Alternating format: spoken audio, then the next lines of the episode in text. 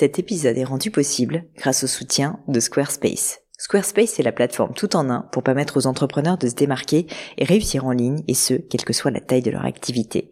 Pourquoi est-ce que j'ai choisi Squarespace comme sponsor du podcast? D'abord parce que je sais qu'ici vous êtes très nombreux à entreprendre, avoir un podcast ou un projet qui nécessite d'être valorisé sur un site web. Et que Squarespace propose des outils vraiment simples d'utilisation pour avoir un site beau, propre et efficace en un minimum de temps. Quelques exemples de fonctionnalités, des templates de sites web personnalisables et adaptatifs pour créer des sites beaux et design en un temps record. L'outil email, le nerf de la guerre pour développer votre activité et communiquer avec vos clients. Ou encore leur outil SEO intégré pour émerger sur Google sans être un produit métier. Alors si vous voulez donner à votre business toutes les chances de se développer, je ne peux que vous recommander d'aller sur le site squarespace.com. En plus, Squarespace vous offre moins 10% sur votre première commande de site web ou de domaine avec le code Pauline. N'hésitez pas et rendez-vous sur squarespace.com, code Pauline.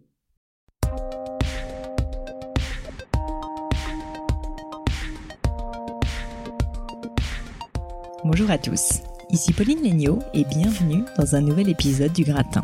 Dans le gratin, mon job, au fond, c'est de décortiquer avec vous les clés du succès de mes invités, que ce soit via leur routine de vie, leur philosophie, leur pratique sportive ou alimentaire, de leur lecture aussi, et de façon générale, de la manière dont ces personnalités font des choix et prennent des décisions.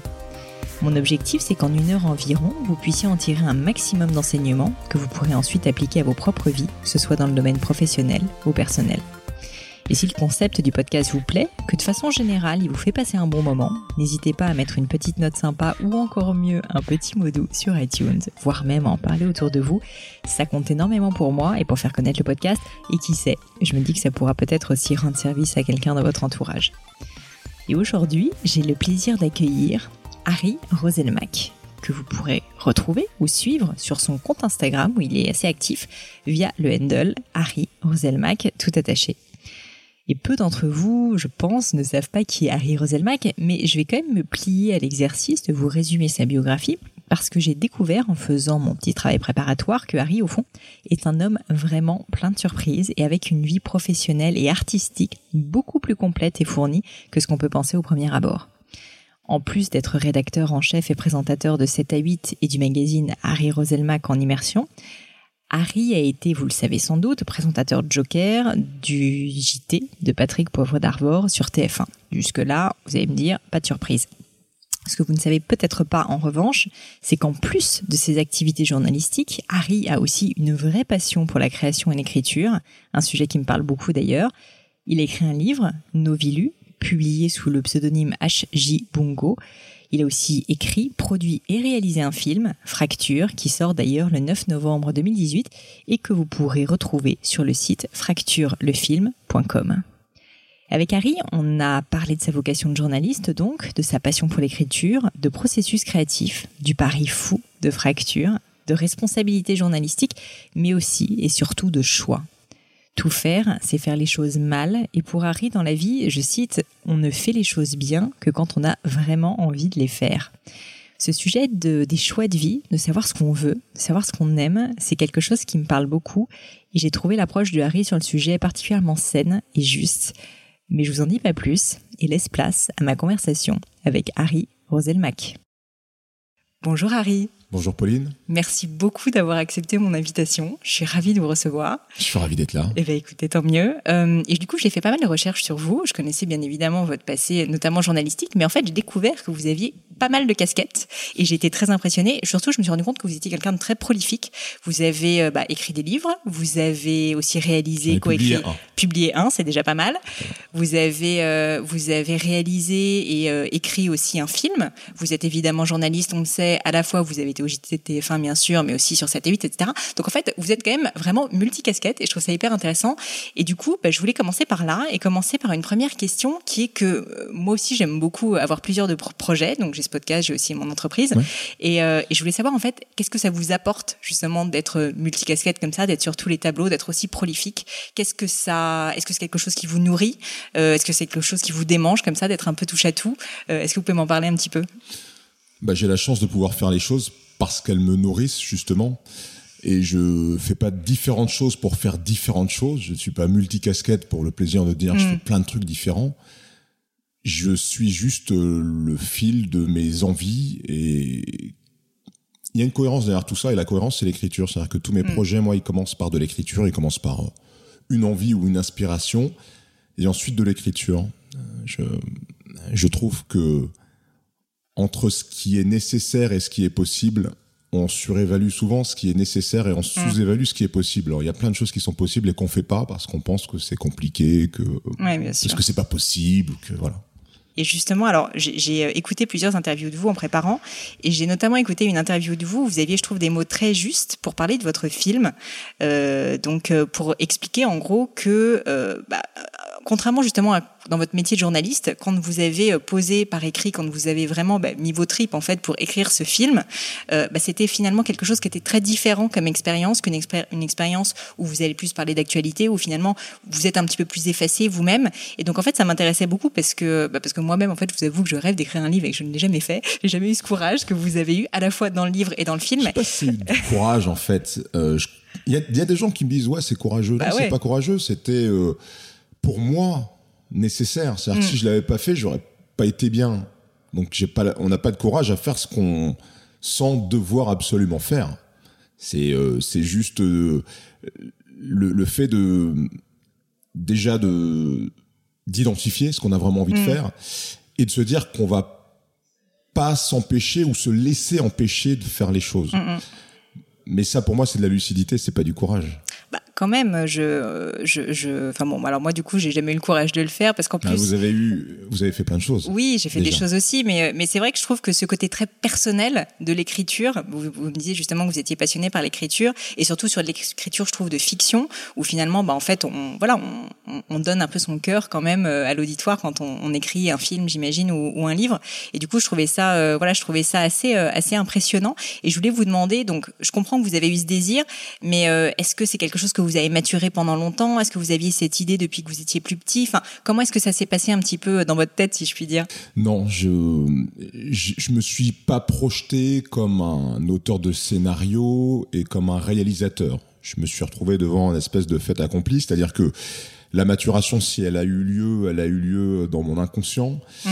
Et c'est vrai que si je dit que ce film est un prolongement de ce que j'ai fait dans le journalisme, c'est que pendant cinq ans, moi, j'ai fait des formats euh, documentaires qui s'appellent en immersion sur TF1, où j'ai un peu sculpté la société française et où j'ai euh, sculpté, euh, où j'ai pris le temps de, de, me plonger au terme journalistique du terme, et mm. donc quelques semaines et pas des mois comme peuvent le faire des sociologues, mais malgré tout plusieurs semaines dans des catégories, dans des familles de gens qui, euh, quand vous les additionnez, quand vous les mettez les uns à côté des autres, font la France d'aujourd'hui. Mm.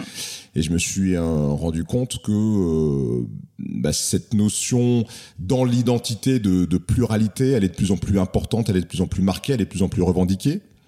Et ce que j'ai pu faire dans le journalisme, c'est d'aller voir chacune de ces familles. Donc, mm. je suis allé voir des salafistes, je suis allé voir des des euh, gens qui sont euh, conditionnés par leur parcours et ce qui se retrouvent à la rue. Je suis allé voir des paysans, je suis allé voir des prisonniers, je suis allé voir des prostituées, je suis euh, allé voir des soldats euh, français projetés un peu loin en Afghanistan, mais qui défendaient une idée et des valeurs françaises. Je suis allé voir tous ces gens et je, je me suis posé la question, l'un de mes l'un de mes fantasmes entre guillemets, ça aurait été de pouvoir journalistiquement les rassembler et mm. faire une même émission avec tous ces gens ensemble. vous vous rendez compte que c'est pas possible. ouais, c'est compliqué. Soit vous faites une télé-réalité et vous prenez ces gens, vous les mettez dans une pièce et vous regardez ce qui se passe. Mm. Soit vous écrivez l'histoire en fonction de ce que vous avez pu aspirer de d'eux et de, leur façon d'être. Ouais. Et c'est cette seconde option que j'ai largement préférée. Et euh, ça a donné, ça a donné euh, fracture, le scénario, puis le film. Après, ça a été un enchaînement qui a fait que que bah, je, voilà, je me suis lancé aussi dans, dans la réalisation de ce bah film. J'ai dû le financer, j'ai dû le produire parce que c'était comme ça, parce que voilà, c'est pas toujours simple de faire un premier film. Et, et donc c'est avec toute cette énergie-là qu'on est parti sur ce projet, mais on s'est pas posé trop la question du euh, est-ce qu'il faut du courage ou pas Oui, on non, y allait de façon petit coup. peu, voilà, euh, très sincère en tout cas et, et assez spontanée. Et, justement, vous n'avez pas eu un peu peur quand même euh, Enfin, euh, je vous pose que des questions un peu comme ça psychologiques, mais euh, je- ce que je veux dire, c'est, c'est vous avez jamais réalisé de film. Alors certes, vous avez déjà réalisé des documentaires, vous connaissez tout quand même du, du monde de, de la télé, donc de l'audiovisuel, mais un film, un long métrage, c'est quand même différent. Faut manier des acteurs, etc. Euh, ça, ça a été dur ou pas quand vous vous êtes lancé dans cette nouvelle aventure? Ou au contraire excitant peut-être? Quand vous aimez les gens et que vous connaissez les gens et que vous savez leur parler et que vous savez euh, faire passer des idées, c'est pas dur de diriger, que ce soit Mm. des acteurs, que ce soit des techniciens, euh, voilà, que ce soit une équipe de, de gens qui connaissent leur métier et qui Mm. maîtrisent ce qu'ils font. C'est pas compliqué, c'est de l'humain. Ça, je sais faire. faire. Le la vision du film, je l'avais. J'aurais j'aurais pas réalisé ce film si je l'avais pas écrit. Mm. Je l'ai réalisé parce que je l'ai écrit et que j'en avais, en l'écrivant, je voyais comment ça devait Ouais. être, à mon point de vue, de mon point de vue, raconté. D'accord. Et à partir du moment où vous avez la vision et que vous avez euh, la sensibilité qui vous permet de faire passer des idées et de faire comprendre ce que vous voulez et d'accepter que l'autre amène dans ce que vous voulez ce qu'il a apporté, euh, c'est pas compliqué de, enfin, ça a pas été compliqué pour moi en tout cas de réaliser ce film. Après, l'aspect plus technique, je l'ai mis entre les mains euh, bah, de mes collaborateurs, de mon premier assistant réalisateur, de mon directeur photo, de mon chef opérateur. Tous ces gens-là euh, maîtrisaient la technique Mm. que moi je ne maîtrisais pas. Ouais, je comprends. En tout cas, le film, il ressemble à ce que j'avais dans la tête, et donc ça, c'est l'essentiel. principal. Et si on parle un petit peu du processus créatif, là aussi, ça m'intéresse, beaucoup. Euh, donc, vous aviez cette vision dans la tête, comme vous dites, mais est-ce que vous pouvez m'expliquer un petit peu, une fois de plus, que ce soit à la rigueur pour le livre ou pour le pour le film, hein, euh, c'est, j'imagine, assez similaire. Comment est-ce que, à un moment donné, euh, vous travaillez quand en plus vous avez un métier quand même en parallèle Comment est-ce que ces idées vous viennent? Est-ce que vous allez chercher de l'inspiration? Bah, Justement, vous m'en parliez un petit peu dans bah, les, les faits que, que vous avez vécus. Enfin, quel a été un peu votre processus créatif? Parce que une fois de plus, euh, c'est quand même quelque chose de se dire je vais faire un film ou je vais écrire un livre. Après, quand concrètement on doit prendre sa feuille de papier blanche et euh, écrire, j'imagine que c'est tout à fait autre chose. Donc, est-ce que vous pouvez me raconter un petit peu comment ça se passait, même peut-être même comment vous travailliez Est-ce que c'était le soir, le matin? Enfin, vraiment rentrer dans le détail. Alors, de ce que je peux analyser, parce que je peux pas tout décrire, il y a une part euh, qui m'échappe un peu, euh, que je, je ne saurais, euh, enfin, peut-être parce que j'ai pas pris le temps de vraiment de me poser et de décortiquer tout ça, mais que je saurais vous expliquer. En tout cas, ce qui est sûr, c'est qu'il y a effectivement une phase d'absorption, une phase où on se nourrit, que ce soit en lisant. En l'occurrence, moi, ça a été en, en tournant ces documentaires. Ça a duré quand même cinq Ouais. ans. euh, J'en ai fait 12. Euh, et à chaque fois, ça a été une grande implication. À chaque fois, ça a été euh, beaucoup d'empathie et beaucoup d'échanges avec les gens Mm. que j'ai rencontrés et que j'aurais sans doute jamais rencontrés dans ma vie réelle. Ouais, bien sûr. Parce que ce sont des gens qui sont pas dans mon spectre quotidien. Euh, donc, cette phase d'absorption et puis ensuite euh, il y a cette partie que je saurais décrire où il se passe des trucs où où, où ça ça mature un peu dans l'inconscient et où à un moment ça se ça s'exprime. Moi j'ai pas de discipline d'écriture, c'est-à-dire Mm. que j'écris de façon euh, euh, très euh, spontanée, euh, j'ai même pas d'horaire, j'ai pas d'heure, ça peut je peux écrire la nuit, je peux écrire enfin en général quand je suis sur un projet d'écriture, c'est complètement désordonné, c'est-à-dire que j'écris quand je peux. Et Ouais. c'est et c'est quelque chose de de presque physique, c'est-à-dire que j'ai les idées dans la tête, euh, je peux Ouais. pas dormir, donc je me réveille, je vais sur mon ordi, euh, j'écris, je alors un un écrivain qui construit une œuvre, lui, euh, ce que je lis souvent, en tout cas, ils ont des disciplines d'écriture, ils se réveillent, euh, ils écrivent de souvent le matin d'ailleurs, Ouais, euh, de, de 5 heures ou de 6 heures ou de 7 heures jusqu'à midi, ils écrivent et puis après ils font ce qu'ils ont à faire. Euh, moi, je, je ne le fais pas comme ça parce que pour l'instant, ça n'est pas, euh, enfin, ça n'est pas ma vie. Mm. Ce sont des parties de ma vie. Bien Quand j'ai écrit mon roman, ça a été une partie de ma vie. Quand j'ai écrit euh, mon scénario, ça a été une partie de ma vie. Quand j'ai réalisé ce film, euh, je l'ai produit, etc. C'est une partie de ma vie parce que le film n'est pas sorti, il sort le 9 novembre. Mm. tout Et ça fait fait. trois ans et demi que je travaille dessus, donc c'est une partie de ma vie Ouais. qui qui dure quand même. Trois ans et demi, c'est quand même bon, c'est pas. En tout cas, je vais vous dire que la c'est- bande-annonce euh, donne vraiment envie. Enfin, du coup, j'ai pas vu le film évidemment, mais j'ai vu la bande-annonce Merci. et elle est euh, assez impressionnante. Ouais, on en a plusieurs là qu'on met en ligne. On a commencé à en mettre en ligne quelques-unes. Ouais.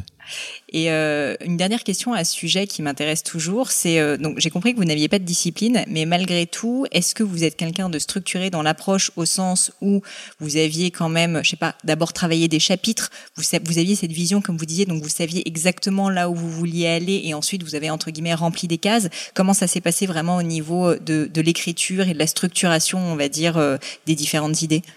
La structuration, elle arrive dans un deuxième temps. C'est-à-dire que le premier jet, euh, le premier jet du scénario de fracture, euh, je l'ai écrit en un temps très court. Ça se compte même pas en semaines. D'accord. Je l'ai écrit dans un temps très court, le premier jet,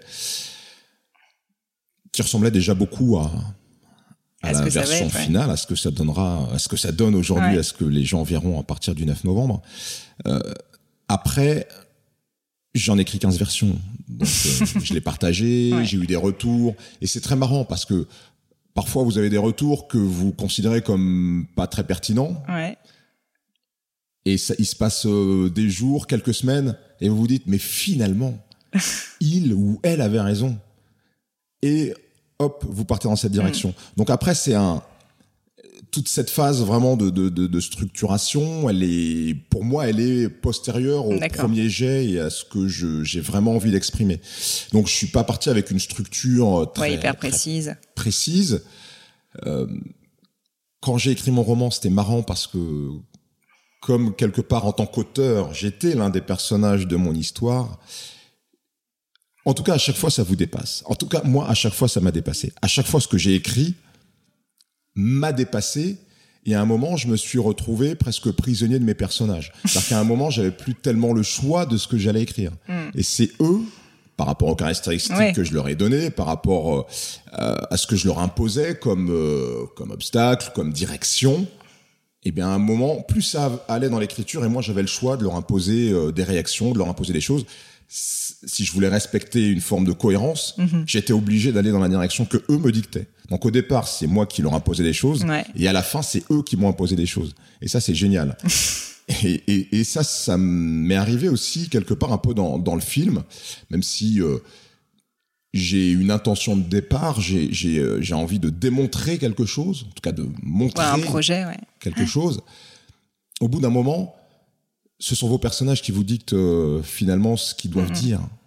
vous n'êtes là que euh, comme une courroie de transmission et vous vous écrivez ce qui, ouais, voilà, ça peut être un peu de la schizophrénie. Non, pas du tout, mais c'est drôle parce que beaucoup de beaucoup d'auteurs disent ce genre de choses qui sont presque pris en fait par les personnages et qu'en fait ils deviennent eux-mêmes les personnages. Exactement. Donc, euh, bah, ça me fait plaisir que vous disiez ça parce que ça confirme un petit peu les, les dires de ces personnes. Et euh, j'ai justement parlé un petit peu du livre. Une autre question que j'avais, c'était que j'ai vu donc que vous aviez utilisé un nom d'emprunt, euh, un pseudonyme, et je, je, suis une assez grande fan de Romain Gary, donc je savais pas hmm. si, enfin, j'ai cru comprendre que vous aimiez bien aussi. Du coup, je me suis dit que c'était un peu une petite référence. Euh, c'était euh, c'était important pour vous justement de décorréler euh, dans le geste d'écriture votre nom qui est quand même très connu du nom de du nom d'un auteur pour vraiment donner une chance particulière on va dire au, au, livre? Oui. C'est anti-commercial, je sais. Ouais, mais c'est tout à votre honneur, je trouve. Mais j'avais vraiment envie que les gens achètent le roman pour les bonnes raisons, pour le quatrième de couverture, parce que ça les intriguait, parce que voilà, et pas parce que c'est le le, le vu à la télé ne m'intéressait pas tellement en fait. Euh, et ce nom, euh, qui est un nom d'artiste finalement, je l'ai je l'ai conservé parce que j'ai euh, alors j'ai fait un film, mais j'ai aussi euh, produit et écrit une bande originale. On a on a on a décidé plutôt que d'acheter des droits musicaux parce que le film se passe sur un bateau où il y a une fête mhm. et on avait besoin de musique. Donc plutôt d'acheter des droits musicaux ouais, qui peuvent coûter cher. Peuvent coûter cher. On s'est dit autant prendre cet argent parce qu'une BO ça coûte cher aussi, mhm. mais amusons-nous à faire notre musique, à faire voilà. Et donc j'ai écrit euh, pas mal des paroles de Génial. des chansons. Et là aussi, voilà, c'est des choses qui me sont venues avec euh, avec la musique des compositeurs, euh, voilà, avec avec une part de choses que je saurais, je saurais pas vraiment expliquer, c'est comme ça. Mais j'ai utilisé ce même nom Ajibungo pour signer les chansons. Et il a une signification à Jibungo Je n'ai pas trouvé ça. Oui, euh, Bungo, c'est le nom de jeune fille de ma maman. Et puis Agi, ce sont les initiales de mes prénoms. D'accord, ok, très bien. Parfait. Super. Euh, bah, je vais pas parler que quand même euh, évidemment de votre de votre carrière littéraire, même si comme je vous disais ça m'intéressait beaucoup. Je vais évidemment aussi euh, évoquer le reste, la, carrière journalistique notamment. Et, euh, et du coup, euh, ben, donc si on passe un petit peu du coq à l'âne, je voulais, euh, je voulais commencer en fait par vous demander euh, un petit peu de me parler de votre enfance, de où est-ce que vous étiez né, de, de comment était le petit Harry Roselmack quand il, voilà, quand il était à l'école, par exemple. Est-ce qu'il était plutôt turbulent? Est-ce qu'il était plutôt bon élève? Est-ce qu'il était déjà fan de littérature Comment était le petit Harry? Bah, Le petit Harry était un garçon plutôt sage, euh, travailleur, mais pas premier de la classe. Je me mm. rappelle que dans les classes, dans toutes les classes dans lesquelles je suis allé, euh, j'étais pas euh, au premier rang, ouais. j'étais pas tout au fond, j'étais au milieu. voilà. J'étais, j'étais dans la moyenne euh, au niveau de, euh, voilà, au, niveau de mon positionnement dans la classe. J'étais plutôt bon élève, mm. mais euh, je, je pense que si je m'en, si j'y avais vu euh, un intérêt et si je m'en étais donné la peine, j'aurais peut-être pu faire des études plus brillantes que celles que j'ai fait. Mais euh, je crois que j'ai, alors j'ai su euh, assez tôt, peut-être vers 13, 14 ans, que je voulais être journaliste. Alors au départ c'est drôle parce que je voulais être critique de film. Ah c'est marrant. Alors qu'au final, voilà, comme quoi il y a, Vous êtes passé de l'autre côté de la barrière. Il y a des boucles qui se font. Et bah voilà, j'étais un garçon équilibré. J'ai la chance d'avoir euh, des parents formidables qui nous ont bien élevés. Euh, j'ai grandi avec mon frère. J'ai une sœur aînée, mais qui elle a grandi à la Martinique et qui nous a rejoint à l'adolescence. C'est la seule chose peut-être un petit peu atypique. Euh, mais euh, ce que je dois certainement à ma sœur, c'est ce goût pour l'écriture, parce que ma façon de communiquer avec elle, c'était par des lettres. Ah oui. Donc je lui envoyais des, des lettres, elle m'envoyait des lettres. Et je pense que c'est à partir de ça que j'ai développé le, le, goût de l'écriture, voilà, pour me rapprocher de ma sœur, qui était qui était pas avec nous au quotidien. Mhm. Euh, et puis pour le reste, ouais, je, je, me suis construit avec euh, les études, mais aussi pas mal avec le, le judo, qui est un sport que j'ai pratiqué euh, à haut niveau, pas mal au niveau national quand j'étais euh, cadet junior. Et on avait surtout une bande bonne de bande de copains qui est d'ailleurs resté très liés, très soudés, et que je vois encore aujourd'hui, euh, même si on est un peu éloigné par la distance. Il y en a un qui est à l'île Maurice, euh, d'autres qui sont à Tours, euh, puis évidemment la région parisienne. Mais on continue à se voir euh, dès qu'on le peut et on a formé un vrai groupe. Top. Et euh, vous me disiez donc assez tôt, vous avez su que vous vouliez être journaliste, donc un peu à cause de l'écriture. Mais est-ce qu'il y a eu un moment, est-ce qu'il y a eu un événement, est-ce qu'il y a eu quelque chose qui vous a vraiment donné cette envie que, Si vous post-rationalisez un petit peu entre guillemets, si je puis dire, qu'est-ce qui, voilà, à 12-13 ans, c'est rare quand même qu'on sache ce qu'on veut faire dans la vie. Enfin moi, à 12-13 ans, j'étais complètement paumé. Hein. Je ne savais pas ce que je voulais faire.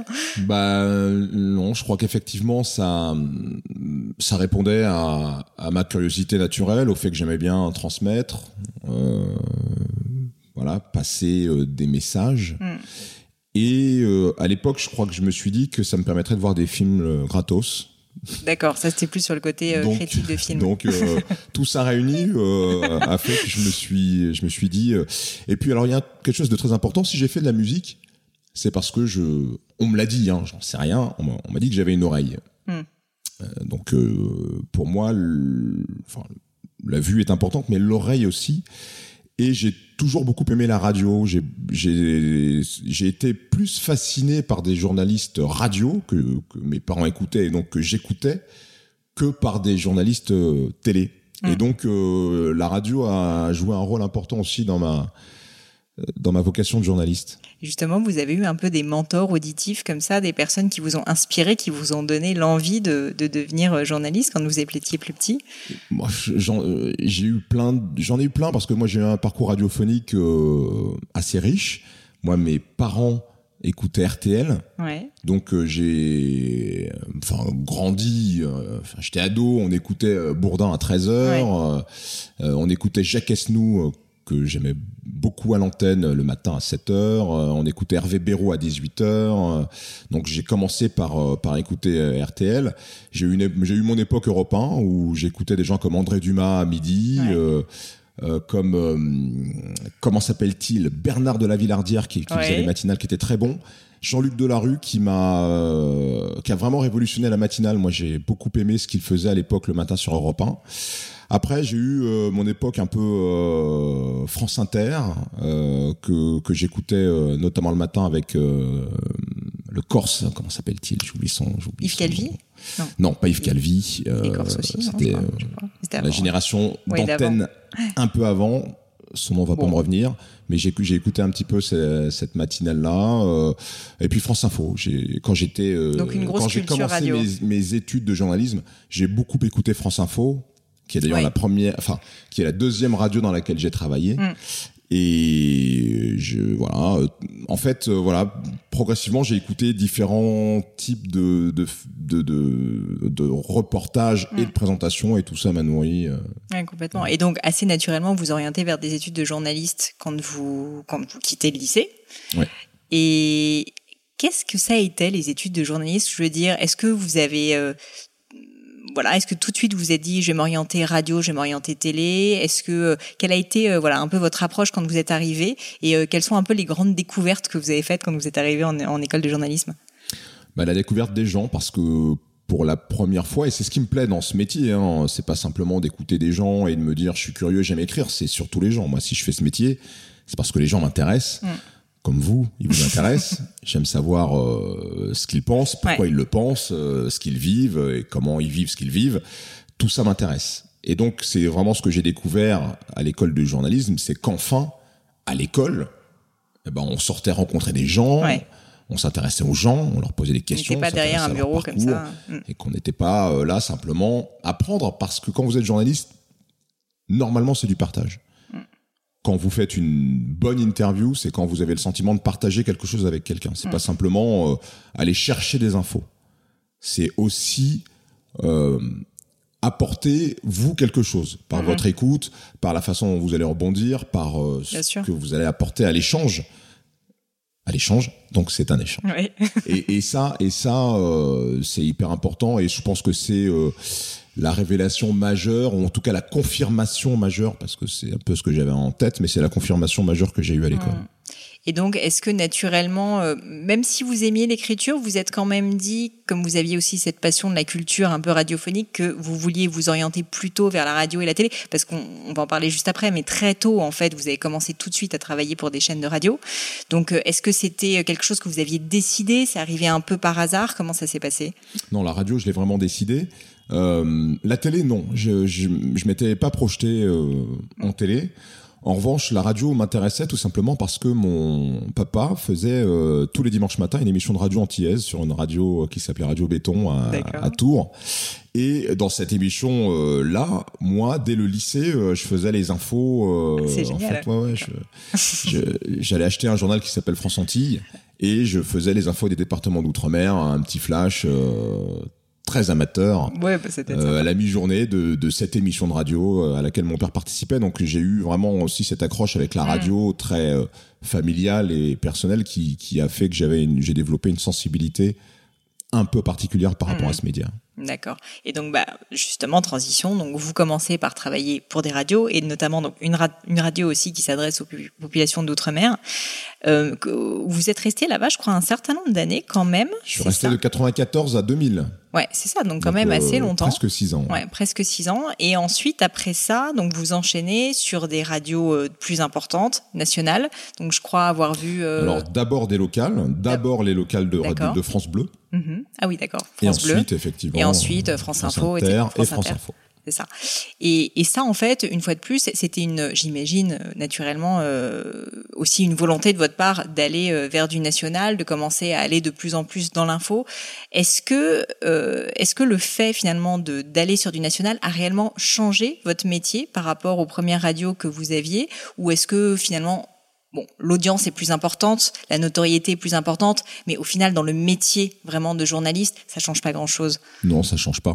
Ça change pas parce que traiter l'information, c'est traiter l'information avec des méthodes, euh, mm. enfin qui m'ont été apprises moi à l'école de journalisme. Et ça, vous le faites que vous travaillez euh, dans un fanzine qui va toucher quelques centaines ou milliers de lecteurs, ou sur TF1 où vous allez potentiellement parler à des millions de personnes. Mm. Donc non, le métier reste le même. Euh, les moyens mis à disposition changent, donc ça va changer le, le cadre dans lequel vous allez l'exercer. Euh, ça va changer aussi quand même un petit peu la responsabilité que vous avez, parce que quand vous êtes approximatif et que vous faites une erreur dans un journal qui est lu par 200 personnes, c'est grave, mais c'est moins grave que mm. quand vous faites une erreur sur un média qui est regardé par des millions de personnes. ça explique aussi peut-être parfois le manque d'audace qu'on peut reprocher à des grands médias nationaux, mais il faut savoir qu'on a une responsabilité qui est une responsabilité forte. bien sûr. Et que on ne peut pas se permettre d'être dans l'approximation, même si la maîtrise de l'information n'existe pas. On est des êtres humains et ça arrive de se tromper, ça arrive d'être démenti par euh, cette matière vivante qu'est l'actualité, parce que l'actualité, elle vit, et parfois elle fait des contre-pieds aussi. Oui, hein. et puis tout n'est pas tout noir ou tout blanc aussi, j'imagine, donc c'est pas si simple. Exactement, exactement. Donc voilà, il faut faire avec ce, matériau-là. C'est rigolo, j'ai eu euh, la chance d'avoir aussi Emmanuel Chin sur le podcast qui me parlait justement de cette notion de responsabilité, et je lui ai demandé, du coup je vais vous poser la même question, est-ce qu'il y a eu un, une fois, une anecdote dont vous vous seriez rappelé où vous avez senti justement très fortement cette notion de responsabilité. Ce que j'entends par là, c'est où vous êtes dit, alors peut-être que vous avez fait une erreur, ou euh, vous vous êtes posé la question de faire un sujet justement parce que vous disiez j'ai cette responsabilité devant des millions de téléspectateurs. Euh, est-ce que j'y vais, est-ce que j'y vais pas? Lui me parlait euh, notamment donc d'une d'une jeune boîte qui qui était dans je crois dans la restauration et en fait bon bah il montrait que les, les, la nourriture était faite sous vide et du coup c'est vrai que ça avait fait une mauvaise réputation à l'entreprise alors que par ailleurs c'était quand même des bons produits. Il se trouve qu'ils étaient faits sous vide mais c'était pas très grave. Et donc il regrettait un petit peu justement le fait que ça été mal perçu. Bon c'est pas forcément de sa faute mais voilà. Est-ce que vous avez eu un voilà une fois une anecdote enfin, je dis anecdote c'est peut-être pas le mot mais mais euh, un cas où euh, vous avez eu, on va dire, un cas de conscience au niveau de la responsabilité euh, dans votre travail? je vais peut-être citer le. Je, crois que j'en ai, enfin, j'en ai très rarement parlé, peut-être même jamais, mais c'est le le seul épisode où j'ai eu un vrai désaccord avec le reste de ma, enfin, des, des gens qui, qui décident de ce que mmh. l'on programme, de ce que l'on diffuse dans 7 à 8 euh, c'était lors de pas la mort, mais lors de l'agonie, lors de la maladie de Nelson Mandela. Euh, il y, a, y a un moment où euh, c'était vers le mois de mai-juin, il y a eu une espèce d'emballement où tous les grands médias, Le Monde, les médias de, presse écrite, et les radios, mm parce que Nelson Mandela était très malade et qu'il y avait des rumeurs selon lesquelles il, n'en avait que pour quelques jours. Tout le monde a commencé à sortir des, des nécros, a commencé à parler un peu de Nelson Mandela, un peu au passé, de rappeler sa vie, son œuvre, etc. Mm. Et nous, notre difficulté, qui est une difficulté réelle en tant que magazine hebdomadaire, c'est que on est programmé une fois par semaine le dimanche. C'est-à-dire que si euh, on programme un sujet enfin le, dimanche et qu'on décide de ne pas le passer et que bah, l'événement arrive un lundi, nous on arrive le dimanche d'après. Mm. Après toute une vague euh, voilà d'informations, euh, notre sujet a le risque d'être euh, updaté, d'être un peu carbonisé comme on dit dans le mm. métier, et de plus avoir beaucoup d'intérêt pour les mm. téléspectateurs. Donc c'est vrai qu'on doit se poser des questions de programmation. est-ce qu'on anticipe ou est-ce qu'on n'anticipe pas on avait un sujet qui était prêt, qui racontait la vie, l'œuvre de Nelson Mandela, qui était une forme de, de, nécro. Mm. Voilà, on parlait de son œuvre. Et j'ai, enfin, moi je considère que sur ces sujets-là, euh, sur les sujets de, de mort, euh, etc., il y a des choses qu'on ne peut pas faire, je trouve, de, façon, euh, voilà, neutre. Et notamment, moi, je, je, ne me voyais pas diffuser un sujet de Nelson Mandela quasi au passé, mm. alors que Nelson Mandela était encore en vie. Mm. Et donc, je me suis opposé à la diffusion de ce sujet en réunion de programmation. Ça a été très chaud. Euh, voilà, et c'est la seule fois. Hein. Ça fait 12 ans que que je travaille sur ce magazine et c'est la seule fois où il y a vraiment eu euh, un vrai débat contradictoire sur mm. une question de programmation de sujet. Moi, j'ai dit que je ne lancerais pas ce sujet. Dit, je, voilà, je ne lancerai pas ce sujet. Et c'est pas parce que c'est Nelson Mandela, ça aurait été une autre personnalité, j'aurais fait la même chose eh ben, il s'avère que Nelson Mandela s'est remis de cet épisode et qu'il est effectivement mort, mais il est mort au moins six mois après. Et donc ce sujet, on l'a diffusé au moment où Nelson Mandela est mort et ça avait tout son sens mm, mm, mm. et ce sujet avait toute sa pertinence à ce moment-là. Donc voilà, c'est peut-être le seul, euh, enfin voilà, c'est le souvenir que, qui me revient en matière de responsabilité. Je pense que voilà, il faut parfois, parfois faire des choix qui peuvent nous coûter parce qu'effectivement, on aurait pu, il aurait pu effectivement trépasser. Euh, le, lundi suivant le dimanche où on n'a finalement pas diffusé ce sujet et notre sujet euh, peut-être qu'on l'aurait mis à la poubelle peut-être. bien sûr. Mais parfois, voilà, il faut, faut savoir s'écouter aussi et se, et se faire confiance. Complètement. Euh, vous parliez, c'était assez intéressant, je trouve, justement, du fait que 7 à 8, c'est une émission très particulière, hebdomadaire. Et c'est vrai que cette question du temps long, euh, du fait que finalement, on est presque plus dans l'analyse, je trouve ça hyper intéressant. Bah, moi, du coup, j'ai un podcast, donc j'aime bien le temps long. J'aime bien aussi, pas forcément des choses qui sont liées à l'actualité. Mais, euh, mais du coup, en fait, dans la programmation des sujets, dans votre réflexion, est-ce que vous pouvez me parler un petit peu de la façon dont vous le pensez? C'est-à-dire, alors avec les équipes, hein, bien sûr, mais il faut rebondir sur de l'actualité. Est-ce que, au contraire, le fait que vous soyez une émission hebdomadaire permet peut-être de rentrer plus dans le détail et plus de traiter les sujets en fond ou même à froid parfois. Euh, est-ce que justement c'est une vision que vous avez pour 7 à 8 de d'être quand même plus dans de l'investigation, dans du fond que du rebond d'actu pur, on va dire, et peut-être d'ailleurs la différenciation de l'émission? Euh, alors notre souci, il est plus celui de l'incarnation que celui de l'investigation. Je je dirais pas que 7 à 8 est un magazine d'investigation, même si on en fait parfois et même si on a parfois des sujets enquête. Ouais. Mais l'ADN de 7 à 8, c'est l'incarnation. C'est-à-dire qu'on va faire des sujets qui vont incarner une actualité, qui vont la raconter, mais avec des gens mm. qui nous auront permis de passer du temps avec eux et qu'on va suivre. On va pas euh, faire des dossiers, euh, euh, on va pas aller multiplier les interviews posées. On va être avec les gens dans leur vie et la vie de ces gens va nous incarner une thématique. Mm. Alors, il faut qu'elle soit dans l'air du temps le plus souvent, pas forcément dans l'actualité brûlante, mais on a ce qui est bien dans ce magazine, c'est qu'on a des sujets très divers et qu'on a différentes temporalités mm. de traitement de l'information. On a des, des, des, sujets qui sont dans l'actualité chaude, dans le hot news comme on dit mm-hmm. en bon français. Jargon. euh, donc on a de l'actualité euh, chaude qu'on va traiter avec toujours cet impératif d'incarnation, mais qu'on va traiter dans le même rythme que les journaux télévisés. Mm-hmm. Et puis on a des sujets qui sont des sujets qui sont plus euh, dans l'air du temps, euh, où on va chercher parfois des nouvelles tendances, où on va aller incarner des tendances lourdes. Euh, voilà. Et on a aussi ces sujets qui, qui ouvrent, qui sont des sujets qui ouvrent sur des des traditions lointaines, sur des populations euh, aujourd'hui marginal, marginalisé, où on voit de marginalisation, voire de disparition pour certaines, euh, qui sont ces sujets évasion que notre public aime beaucoup. Et on a enfin la case portrait, où là, on essaye pour le coup d'être dans de l'exclusivité.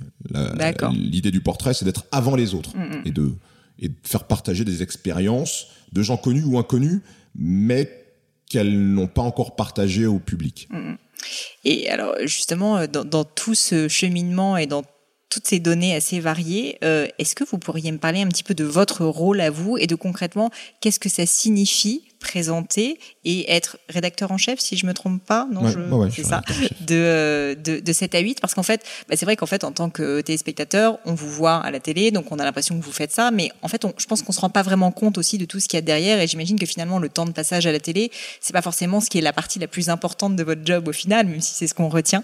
Est-ce que vous pourriez me raconter un petit peu, alors je dirais pas heure par heure, mais un peu qu'est-ce que c'est une journée type de Harry Roselmack Est-ce qu'elles sont types déjà, ou est-ce qu'en fait c'est hyper varié à chaque fois, mmh. et euh, juste qu'est-ce qui se passe quoi dans une journée Ce que vous venez de décrire là, c'est très vrai pour le JT. C'est-à-dire que pour le JT, il y a des gens qui pensaient que le journaliste qui présente le 20h, il arrive à 19h15, 19h30, euh, il va se maquiller et puis il prend connaissance de textes qu'on lui aura écrits. Euh, non, non. C'est rien.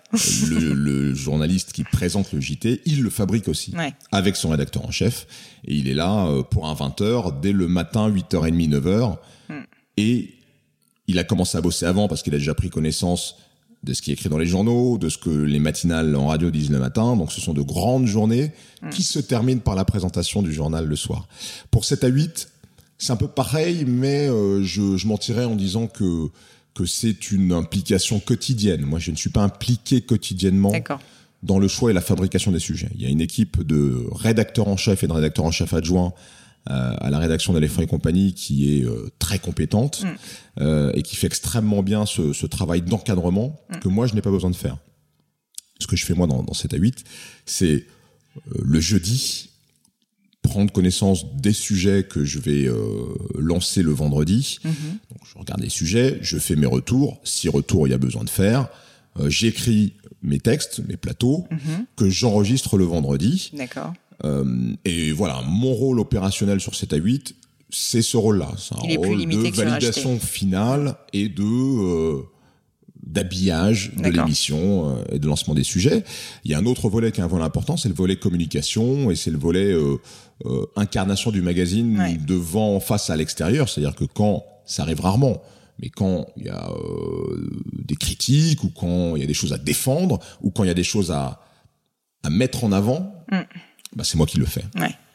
Et donc concrètement, si je reviens, je suis désolée sur ma question, est-ce que, euh, est-ce que du coup, maintenant que vous êtes euh, plus au JT et que vous êtes sur 7 à 8, votre journée en fait euh, est une journée qui est consacrée donc bah, à, à 7 à 8, mais aussi donc c'est pour ça aussi que vous avez la possibilité de faire toutes ces autres activités concrètement, vous essayez justement d'avoir un peu des journées euh, euh, type avec, je sais pas, un lever tôt le matin, etc. Ou au contraire, vous aimez bien votre liberté, vous aimez bien le fait de pouvoir un peu papillonner. Quel est un peu votre état d'esprit de ce point de vue-là? A la raison pour laquelle je vous pose cette question, c'est que j'ai beaucoup d'entrepreneurs qui écoutent le podcast et notamment qui aiment bien se dire qu'il faut structurer, qu'il faut créer une discipline autour de leur journée, même dans des métiers créatifs justement. Parfois, euh, bah en fait, on, est obligé de le faire parce que sinon on part dans tous les sens où on ne fait rien. Donc en fait, justement, je voulais vous poser la question. Bah, le cadre il est fixé par mes enfants déjà qu'il faut amener à l'école le matin. Très bien. Donc on ne papillonne pas le matin, on se lève euh, relativement tôt. Bah, c'est bien de s'occuper de ses enfants le matin. On, prépare les enfants et on les amène à l'école. Donc déjà ça c'est c'est un premier élément. Et puis euh, c'est vrai qu'il n'y a pas il y a pas de il n'y a pas un chemin de fer aussi aussi rigide que quand euh, vous avez des horaires de bureau, euh, vous devez absolument respecter. Mais il y a une grande difficulté, en tout cas me concernant, et c'est une difficulté qui dure depuis déjà maintenant euh, quelques années, c'est de tout faire rentrer dans la journée. Mm. Parce que dans la journée, j'ai des rendez-vous à honorer, j'ai beaucoup de mails, enfin j'ai des instructions à donner dans tous les sens, j'ai des gens aussi à lire, j'ai des voilà. Mm, mm. Donc ma problématique c'est comment je fais tout rentrer dans la journée. Et c'est ça qui nécessite une forme d'organisation. Euh, pour, pour, pour, avoir le temps de, de tout faire finalement. Euh, euh, donc ouais, je me pose pas tellement la question de... Enfin voilà, je j'ai un certain nombre de choses à faire dans la journée et il faut que je m'organise mm. pour que tout soit fait et que j'ai pas trop de choses à reporter.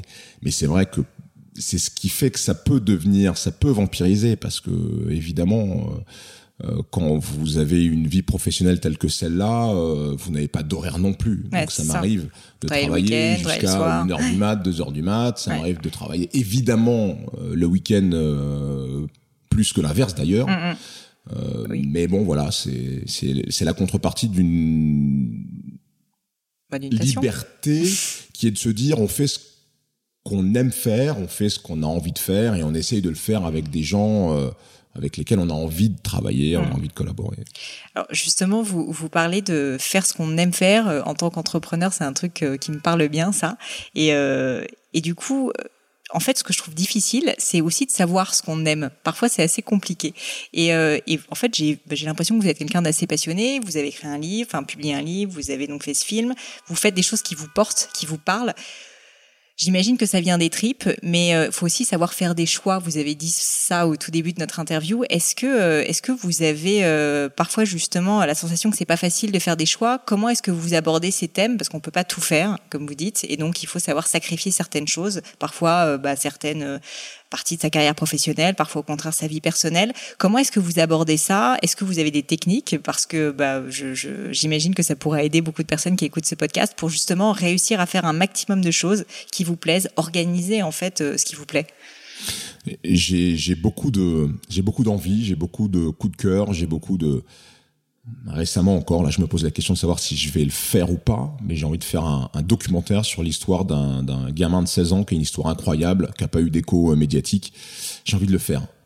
Mais il faut prioriser. Et si vous faites tout, vous risquez de faire mal. Euh, donc, il faut à un moment, effectivement, euh, moi je suis passionné, comme vous l'avez dit, et euh, bon, j'ai parlé à la mère de ce gamin, je lui ai dit on va faire ça, euh, on va tourner pendant un an et demi, deux ans, euh, on va faire. Et là, je suis en train de me rendre compte que concrètement, au moment de passer à l'action, c'est moins simple. Ouais, c'est sûr. Que ce qu'il y paraît et que je voilà, je me maintenant je cherche la façon de m'organiser pour réussir à faire ce, ce doc parce que j'ai quand même très envie de le faire. il faut que je sache si ce jeune homme aussi a cette envie parce qu'on peut pas faire les choses sans euh, Il faut quand même accepter de se faire suivre pendant un an et demi. Exactement. il en a l'envie, mais je suis pas sûr qu'il en ait la motivation. Et mm. pour moi, c'est compliqué de m'organiser. Donc, on est en train de voir ça en fait. Mais ce que tout ça pour dire que je, je le disais tout à l'heure, il y a le, il y a ce qui est nécessaire. Euh, on vit en société, on vit dans un groupe humain, et si on veut pas être en marge de ce groupe humain, il y a un certain nombre de choses qui nous sont imposées par la loi, par les usages. Euh, par exemple, faut s'habiller le matin, vous sortez pas tout nu. Euh, bon, voilà.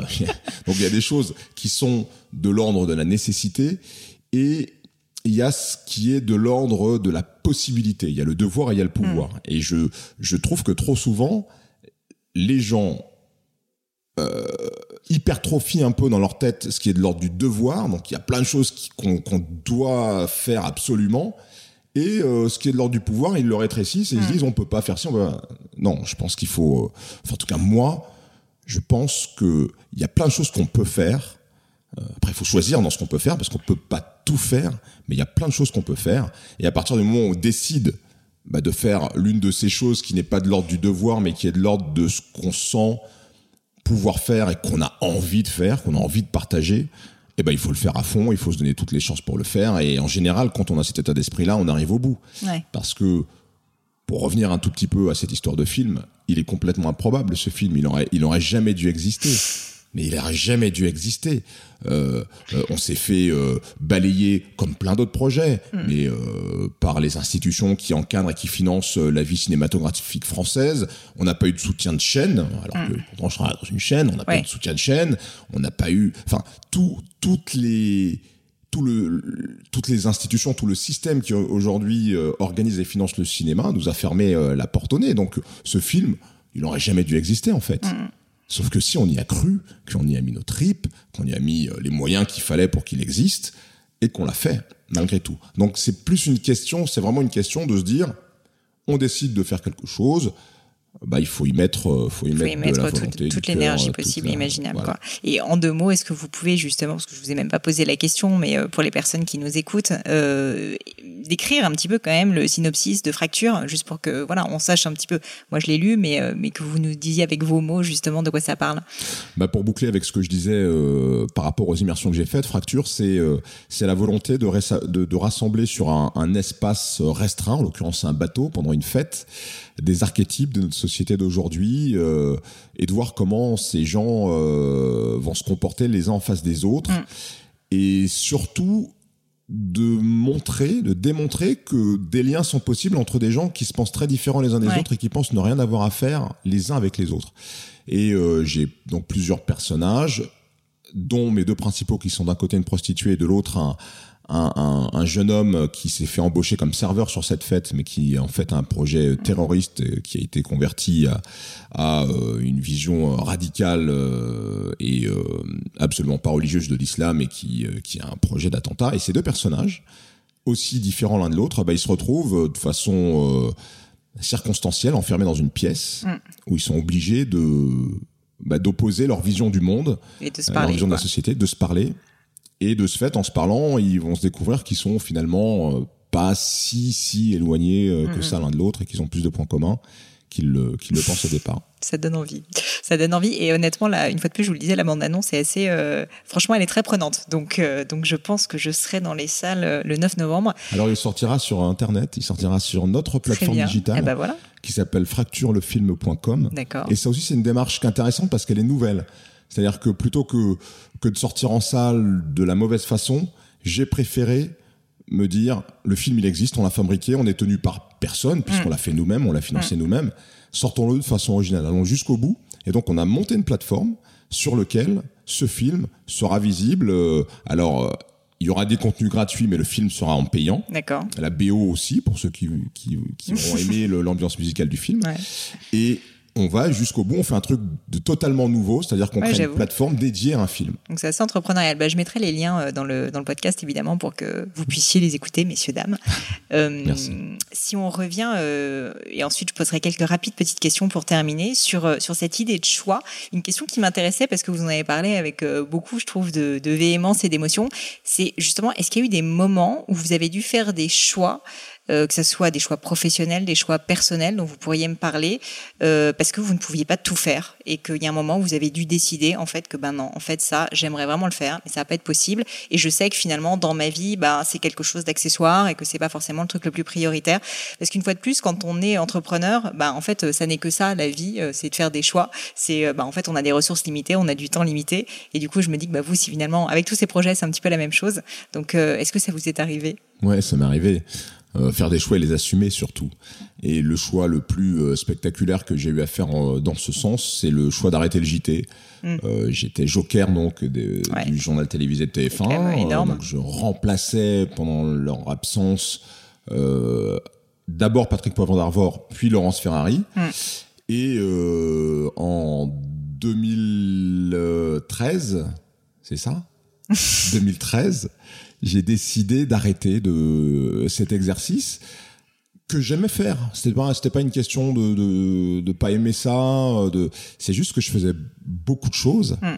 et que le fait de beaucoup travailler en saison et pendant les vacances, de devoir remplacer ceux qui étaient en vacances, euh, voilà, bah je, ça me posait un problème dans ma vie personnelle par rapport à ma famille.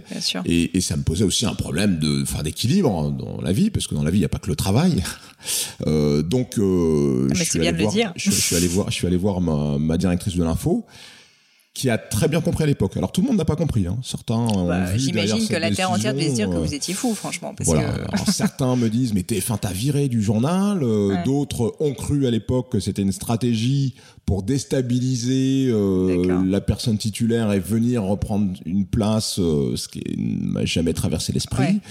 Euh, c'était simplement voilà effectivement le la nécessité de faire des choix et de choisir ce qui était pour soi le plus important. Parce que si je m'étais fié à ce que les autres attendaient, à ce que notamment la communauté noire, parce que moi, à chaque fois que je vois des gens qui incarnent la diversité, pas que les noirs, hein, euh, que ce soit des maghrébins, des asiatiques, ou alors même des eurasiens, mais qui sont très concernés par ces problématiques, ils viennent me dire, on est fiers de toi, bravo pour ce que tu as fait, c'est-à-dire qu'ils prennent à leur compte une partie de ce parcours qui est le mien, et je, je, je l'accepte volontiers. En revanche, ce que je n'accepte pas, c'est que ce soit cette opinion publique qui dicte mon parcours. Parce que ah bah si j'avais tenu compte de ce que pensent les gens, j'aurais pas arrêté, j'aurais continué. Mais je pense qu'il faut se dire qu'est-ce qui compte pour toi, qu'est-ce que tu as envie d'exprimer, et, que ça doit avoir une grande place dans, dans les décisions qu'on prend parce qu'on ne fait bien que les choses qu'on a vraiment envie de faire. Et j'avais envie de faire les immersions à fond. J'avais envie de, de faire aussi euh, d'autres choses, du documentaire, de prendre un peu plus de temps pour aller dans le temps long de l'information. Et donc, c'est sans regret que j'ai arrêté le, JT. Et quand on me demande aujourd'hui si j'ai des regrets et si je voudrais y revenir, euh, la réponse est non. J'en ai pas. Tant mieux. Euh, du coup, j'aime bien terminer l'interview parce que le temps passe, le temps passe, sur des petites questions rapides euh, qui peuvent d'ailleurs, vous pouvez y répondre un peu plus longuement si vous voulez, mais euh, mais voilà. Alors, j'ai vu et vous m'avez dit que vous étiez une ceinture noire au judo. Alors, je ne connais rien au judo, je vais être honnête avec vous, mais j'ai quand même regardé une partie du documentaire que vous avez fait avec Teddy Riner, qui est incroyable. Et d'ailleurs, messieurs dames, là aussi, je vous conseille de le voir parce que franchement, bon, déjà, il est incroyable, mais le documentaire est très très bien fait. Euh, est-ce que le sport, ça reste important pour vous? Là aussi, c'est une question qui m'intéresse parce qu'une fois de plus, le, le, on va dire, euh, le partage de la vie entre vie professionnelle, vie personnelle, justement, le fait de prendre du temps pour soi, c'est quelque chose que je trouve très important, justement. Est-ce que vous continuez à faire du sport, peut-être du judo? Est-ce que c'est important pour vous, justement, de faire du sport et d'avoir une forme physique euh, qui est bonne? Est-ce que vous pouvez m'en parler? Prendre soin de soi, c'est important. Euh, prendre soin de soi physiquement et spirituellement, c'est important. Mm. Donc, euh, ouais, faire du sport, euh, c'est toujours pareil. C'est euh, la, la, notion de temps disponible, mais j'essaye. vous en faites régulièrement quand même quelques fois par semaine. J'ai de la chance d'avoir une bonne génétique et je prends pas énormément de poids et je. dès que je fais un peu de sport, dès que je fais un peu de sport, on dirait que j'ai fait du sport pendant six mois alors que je suis un peu une arnaque. J'ai cette chance-là, j'en profite. Très bien. Au niveau euh, alimentation, de la même façon, vous faites un peu attention, vous avez des conseils à donner aussi, parce que pareil, quand on travaille comme ça tout le temps, je me dis, euh, bon, il y a un moment où ça doit pas être simple quand même à gérer. Non, je peux pas dire que je sois très euh, assidu à des euh, à des habitudes alimentaires euh, qui seraient saines. Maintenant, j'ai 45 ans et je me rends compte que je peux pas manger et boire comme, je quand le vous aviez faisais 25. à 25, 30 ans et donc je Même moi à commence à 35. réduire certaines choses et et je et je pense que plus ça ira, plus je- j'essaierai de me discipliner à ce niveau-là, mais c'est pas encore très très bon. Ça marche. Euh, une autre petite question, c'est euh, euh, c'est au niveau du sommeil. De la même manière, donc toujours pareil dans cet état d'esprit, un petit peu un esprit sain dans un corps sain. Vous dormez beaucoup, Harry, ou vous êtes plutôt quelqu'un qui n'a pas besoin, vous avez cette chance de ne pas beaucoup dormir? Non, j'ai la chance de bien dormir, d'avoir une très bonne qualité de sommeil. Ouais. Je m'endors très vite. Génial. Ça m'a été dit, même de façon Un un, peu surprenante parfois. Donc quand je me couche, je m'endors très vite. Et je ne dors pas autant que je, mon corps me le réclame, mais je dors. Moi, je pense que je suis. Enfin, de base, je pense qu'il faudrait que je dorme 7h, 7h30. Ouais. Je dors 6h, euh, 5h30, 6h. D'accord. Oui, donc c'est pas énorme quand même. C'est pas assez. C'est pas assez, ouais. Surtout. J'aimerais bien pouvoir dormir un peu. C'est pour ça que vous faites pas de sport parce que vous êtes trop fatigué après. ça marche. Et euh, justement, des trucs que vous avez pour être en forme malgré votre emploi du temps très chargé. Le prendre tout ce qu'il y a à prendre à l'extérieur, les sourires des gens, euh, la lumière du soleil, euh, la douceur des températures, euh, les belles choses qu'on peut être amené à voir, à apprécier. Apprécier la vie et les, et les petits, les petits bonheurs, les petits plaisirs de la vie. C'est clair. Ça, on le fait jamais assez. Et ma dernière question que j'aime beaucoup, je dois dire, c'est les livres qui vous ont euh, le plus marqué ou que vous avez plus peut-être offert, recommandé autour de vous. Ça peut être récemment, ça peut être il y a très longtemps, ça peut être de la littérature. Alors votre livre évidemment, mais aussi euh, mais aussi d'autres livres. Je ne Euh, recommande que mes livres. Bah, bien Non, sûr, hein, vous avez tout à fait raison. non, non, surtout pas. Non, j'adore. Alors, c'est le seul cadeau que j'aime faire, des livres. Et bon, parmi ceux que j'offre volontiers, euh, vous avez parlé de Romain Gary tout à l'heure, Ouais. donc il y a évidemment La vie devant soi, Génial. de Romain Gary. Euh, il y a un auteur que j'aime beaucoup qui s'appelle qui s'appelle Hubert Shelby, qui est un auteur euh, américain qui a écrit Last Exit to Brooklyn notamment D'accord. dont a été tiré euh, et Retour à Brooklyn qui a donné euh, le film euh, Requiem for a Dream. Ah, génial. Euh, il a écrit aussi euh, un livre qui s'appelle Le Démon, un livre qui s'appelle Le Soul, et ce- ce- il a une écriture très très forte que j'apprécie particulièrement. Euh, James Baldwin aussi j'aime beaucoup, mais j'aime beaucoup aussi Denis Laferrière, qui est un auteur haïtien, qui est aujourd'hui membre de l'Académie française. Et Des fleurs pour Algernon, c'est Daniel Kay qui, D'accord. qui, qui, qui a écrit connais ça. J'aime bien la science-fiction. Alors là, c'est un petit peu, c'est du fantastique, Ouais. mais j'aime bien aussi la science-fiction, les euh, euh, Asimov, Ouais, bien sûr. euh, Bradbury, etc. Mmh, ça, c'est génial. ouais, Moi, je beaucoup. mettrai tout ça dans les, dans les références du podcast. Génial. Et du coup, est-ce qu'il y a un dernier sujet dont on n'a pas parlé que vous souhaiteriez aborder? Une dernière petite requête? Donc, Fracture, on en a parlé bien évidemment avec la sortie le 9 novembre. D'autres choses? Vous n'êtes pas obligé. Non, euh, bah, simplement, alors, on parle à des entrepreneurs. On parle à beaucoup de monde, mais on parle, enfin, beaucoup de monde, je dis ça à vous, euh, pas tant de monde que ça, mais on parle à pas mal de monde, pas mal d'entrepreneurs, on parle à euh, des personnes, euh, des personnes, voilà, qui s'intéressent à l'idée de lancer des projets, que ce soit dans la vie personnelle, professionnelle, qui ont envie d'apprendre, en fait, essentiellement. Bah, la, peut-être la petite chose que j'ai envie de, de rajouter, parce que moi, elle me guide et je pense que c'est pas toujours facile de l'avoir à l'esprit, surtout quand on, on est dans des projets, surtout quand on a, on a des choses lourdes à porter, c'est de, de continuer à considérer que l'humain est au cœur de tout et que l'humain, euh, c'est la chose la plus importante et c'est ce qui, c'est ce qui amènera au succès. Je trouve qu'on est dans une période très intéressante dans laquelle on commence justement à désinvestir le matériel et le, et le succès en tant que tel Mm. pour recommencer à l'associer à l'humain. Mm. Et, et ça, euh, c'est un virage qu'on est en train de prendre que je trouve hyper important, que je trouve hyper salutaire. Je pense que c'est un rééquilibrage euh, dans tous les euh, dans toutes les périodes et dans tout ce qu'on découvre. Il y a un moment où on va à fond dedans, où Mhm. on, on va trop loin, et ensuite on revient vers quelque chose qui est plus dans la norme et qui est plus de long terme et qui a plus d'avenir et qui Mhm. fonctionne mieux. Et je crois qu'on est en train d'y revenir globalement. Et euh, voilà, si si je si je dois être euh, si je dois porter euh, quelque chose, c'est porter cette valeur-là et porter l'amour au sens large, hein. l'amour au mmh. sens amitié, l'amour au sens aimer son prochain. Mais l'amour, c'est quelque chose qui est considéré comme un peu gnangnan, comme un peu décalé. Quand vous parlez d'amour dans l'entreprise, les gens ils vous regardent à la limite, mais t'es un gourou, de quoi tu me parles? Euh, Non, c'est ce qui nous porte euh, depuis qu'on est euh, jusqu'à notre mort, c'est ce truc. Et il faut pas en avoir honte, faut pas le, faut pas le mettre de côté, faut pas le dissimuler. il faut s'en servir comme d'un moteur, comme d'un guide dans ce qu'on mmh. fait. Et franchement, ça fonctionne. Ah c'est clair. Bah, pour, pour rebondir là-dessus, euh, beaucoup d'entrepreneurs, euh, justement, qui, qui marchent très très bien, euh, que j'ai pu interviewer, me disent que finalement, pour eux, la clé de leur réussite, c'est d'être avant tout passionné, donc d'avoir de l'amour pour leur projet, et aussi d'avoir les personnes autour d'eux, donc les collaborateurs, qui sont des personnes vraiment qui deviennent quasiment des amis, qui sont des personnes avec qui ils apprécient travailler. Et j'ai eu tout autant Augustin de Michel Augustin, Frédéric Mazzella de Blablacar, qui à chaque fois me disent cette même chose, être passionné par ce qu'on fait, et aussi être passionné par les personnes avec lesquels on travaille. Donc ça rejoint complètement ce que vous me dites. Génial. Et eh ben, écoutez, merci mille fois. Une dernière, euh, une dernière petite question, c'est si on veut vous contacter ou vous suivre peut-être sur les réseaux sociaux, par exemple peut-être mhm. Twitter ou je ne sais pas si vous êtes actif sur ce genre de. Je suis plus actif sur Instagram. J'ai un Instagram qui a mon nom euh, officiel. Donc Harry Rosenmack, etc. Euh, Parfait. Eh ben, écoutez, je le mettrai dans les notes. Ben, merci mille fois Harry. Hello à nouveau. Et quelques dernières petites choses avant de vous quitter. Comme d'habitude, si vous cherchez les notes de l'épisode, avec toutes les références, que ce soit les outils, les livres cités, c'est simple, allez directement sur le descriptif du podcast sur l'appli de votre choix. Aussi, si vous souhaitez me contacter pour me poser des questions, me proposer de nouveaux invités peut-être, ou juste me faire un feedback, n'hésitez pas.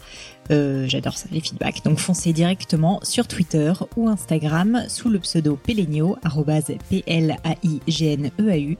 J'essaye de répondre quand on me parle, donc n'hésitez pas.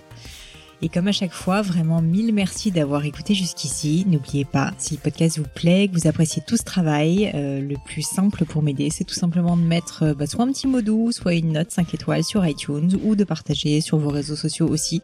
Ça donne le moral, ça m'aide énormément à faire connaître le, le podcast, donc n'hésitez pas. Voilà, merci à tous et je vous dis à très vite pour un nouvel épisode.